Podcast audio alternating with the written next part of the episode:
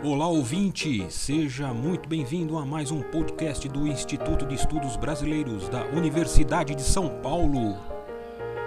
Instituto especializado e sede de acervos importantes de muitos artistas e intelectuais. Olá a todos, aqui é o Paulo Moura e estamos aqui começando a última parte do podcast Vozoteca, o espaço das vozes no arquivo. Hoje nós vamos tratar dos últimos dois grandes grupos desta coleção feita pelo senhor Luiz Ernesto Cavo. E trata-se aí de, do primeiro grupo, né? É, deste podcast, que é o programa Rádio e Televisão contendo aí 171 documentos catalogados, cadastrados, que são sonoras registradas a partir dessas fontes, né? Rádio e televisão.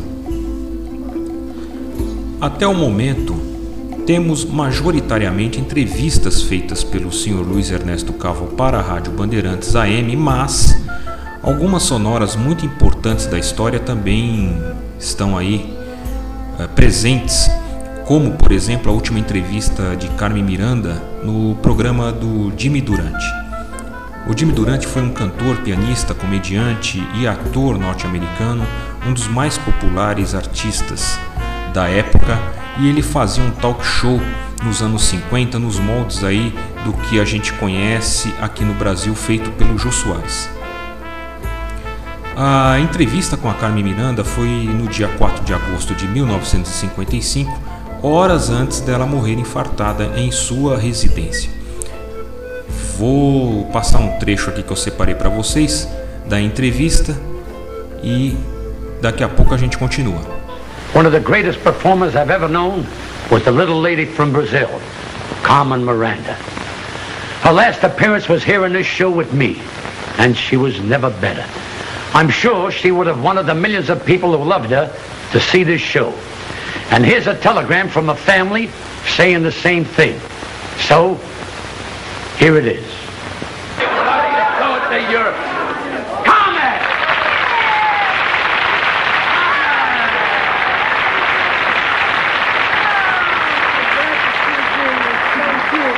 How's my little cucaracha? Well, how is my bonus noches?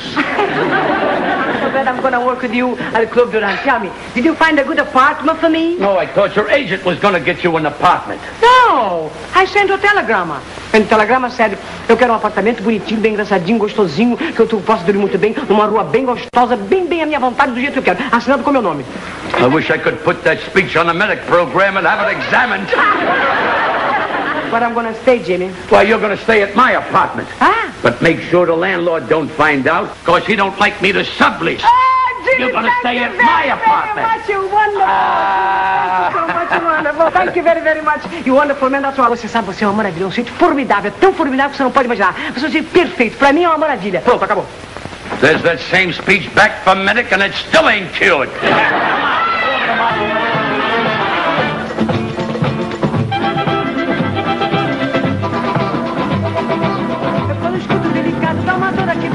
no meu coração. Delicado. E é porque o delicado faz lembrar o meu passado, faz lembrar o meu rincão. Ouvindo assim, o tigre nosso bandolim.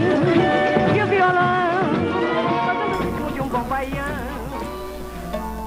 Por fim, o último grupo aí de toda essa série das quatro partes do podcast da Vozoteca Lec, o grupo de publicidade Jingle, nacionais e internacionais, que contém 12 documentos catalogados, cadastrados aqui no arquivo do IEB. Entre eles, um especial aí que eu gostaria de destacar para vocês, que é o do, sobre o jingle Pão Bragança, que contarei aí rapidamente a, a história desse jingle. Bom, tudo começou quando o Ademar Cazé, que tinha um programa de variedades na rádio, estava precisando aí de anunciantes em seu programa e abordou o português Albino, dono da padaria Bragança, que a princípio não queria investir e nenhum tipo de propaganda, que seria o jingle, uma coisa nova. Aí que foi ideia do Ademar Cazé, que é o avô da atriz Regina Casé. Talvez o seu Albino, o português Albino, dono da padaria Bragança, não, não achava que, que compensaria investir num jingle, como muitos achavam ainda uh, na época e hoje em dia também. É, foi uma coisa assim, será que vale a pena investir em um jingle? Né? Ademar Cazé, que era um marqueteiro e vendedor nato, propôs ao seu Albino que anunciasse sem compromisso e que poderia pagar apenas se ele gostasse do que fosse ao ar. Pois bem, Nassara, que era o redator do programa de rádio do Ademar Cazé na época, em 1932, criou um texto curto com três linhas ali é, que foi cantado por Luiz Barbosa em ritmo de fado, né? dando origem assim ao primeiro jingle brasileiro. Né? Mal sabia ele que essa atitude mudaria totalmente a forma de se fazer publicidade no Brasil. E desde a primeira letra do primeiro jingle brasileiro você percebe que foi criado com, uh, com letras e melodias fáceis de decorar, e isso ainda é essencial nos jingles de hoje. É, não temos é, registros gravados da época né, em que saiu o, esta gravação, porém nos anos 70, durante uma entrevista, o apresentador Almirante da Rádio Nacional cantou o jingle do Pão Bragança e você pode ouvir esse registro dessa raridade, né, o primeiro jingle brasileiro aqui para vocês. As três linhas é, formaram aí a letra do jingle, bem fácil de decorar. Provavelmente depois que você ouvir, você nunca mais vai esquecer, pois os primeiros jingles, pois o primeiro jingle brasileiro marcou toda uma geração e mudou a forma de fazer propaganda na rádio. Letra do primeiro jingle brasileiro, Jingle Pão Bragança. Segura aí o jingle que foi falado, resgatado nos anos 70. Ai, o padeiro desta rua, tenho sempre na lembrança, não me traga outro pão que não seja o pão Bragança. Um dos áudios que eu não poderia deixar de passar aqui para vocês são os 10 segundos da fala do Santos Dumont, que trata-se de um trecho de um discurso proferido por ele no dia 10 de junho de 1913, em frente ao hotel Clerge em Paris, é, após ele, o Santos Dumont, receber a comenda de grande oficial da Legião de Honra. Vale lembrar que os brasileiros já tinham aí um encanto pela engenharia aérea, é, começando lá atrás com o Bartolomeu de Gusmão no século XVIII. Aliás, os restos mortais do Bartolomeu de Gusmão encontram-se na cripta da Sé em São Paulo, aberto a visitas monitoradas. Vamos aí aos 10 segundos do discurso do pai da aviação. La grande générosité du gouvernement de la République française a voulu encore augmenter mon contentement en, en m'élevant à la très haute dignité de grand officier de la Légion d'honneur. Vale lembrar que esse áudio do Santos Dumont, que o Leque procurou por muitos anos, foi encontrado sem querer no Museu Aeronáutica de Miami, se eu não me engano, na Flórida. É, é muito irônico isso, né? Porque justamente os norte-americanos que têm os irmãos Wright como o pai da aviação, que de fato não é, porque é, o invento dos irmãos Wright foi, eram feitos com catapulta, com alavanca, né? E o Santos Dumont foi o primeiro cara que inventou um, um algo que voasse, saísse do chão com combustível e voasse, planasse e aterrissasse. É, mas é muito irônico essa parte da história de encontrarmos o pai da aviação justamente no Museu da Flórida, que uma conhecida do Luiz Ernesto Cavill, que estava fazendo um estudo ali na uma pós-graduação nos Estados Unidos, visitou o Museu Aeronáutico e achou sem pretensão nenhuma, o áudio do Santos Dumont e já logo entrou em contato com o Leque. O Leque conseguiu é, trazer o áudio do Santos Dumont, que é a, a, um discurso dele em francês, como vocês devem ter percebido. Para finalizar, quero prestar uma homenagem ao senhor Luiz Ernesto Caval, entrevistando o Lampião. Mas, bem, não é bem aí o Lampião, né? É, segundo o que o próprio Leque nos contou, ele tinha uma namorada lá nos anos 50 e acho que é nos 50 se não tô, se não me engano. É, e essa namorada dele na época vivia em Cuiabá.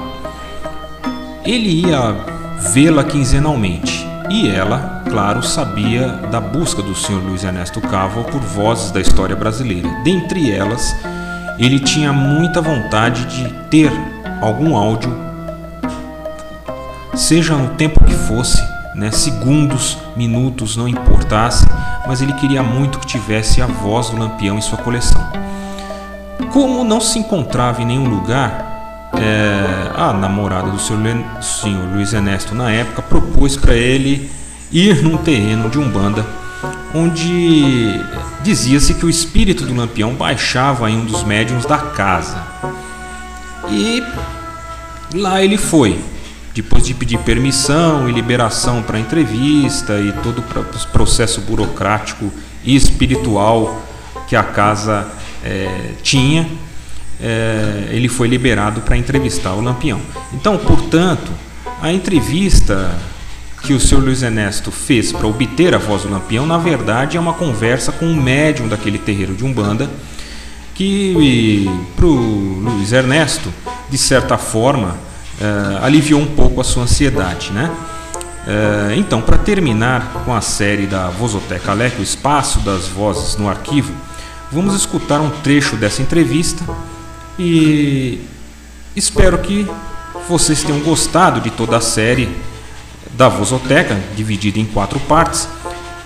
Temos ainda muitos arquivos de áudio disponíveis aos pesquisadores e curiosos, lembrando sempre que o IEB é um espaço público e quem quiser nos procurar para ver a, uma parte da história do Brasil ali registrado em documentos, serão sempre muito bem-vindos. Muito obrigado pela atenção de todos e até o próximo podcast.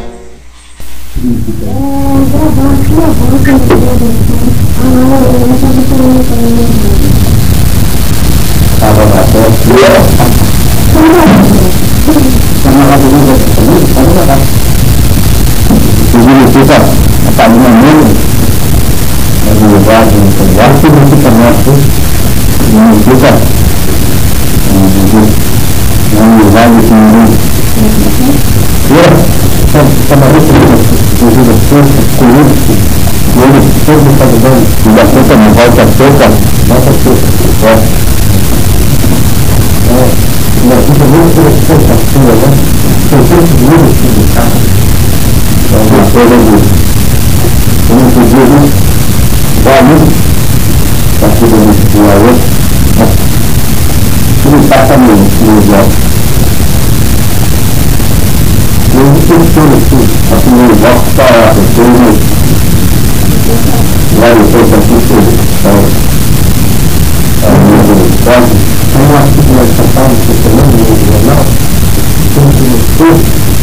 o senhor pergunta aqui na segunda o que você pode dizer sobre isso? Você pode dizer sobre isso? É que tem pensa comigo, está pensando muito mal nos meninos da época e está pegado uma prostituição dessa, né? Sacrificaram muito no meu passado e tem muita coisa que passou era, falava que era bandido. A bandido é essa coisa, essa praia, muita coisa de mim, né? E cada dia são demais, né? Para sair, né?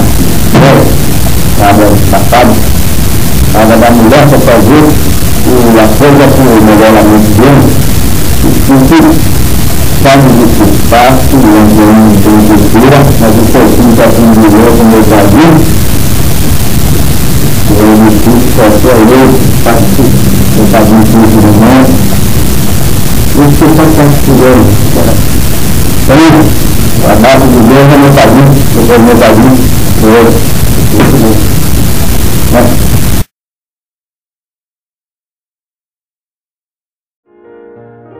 Este podcast do Instituto de Estudos Brasileiros chega ao final. Esperamos que tenham gostado e em breve retornaremos com um novo assunto para você.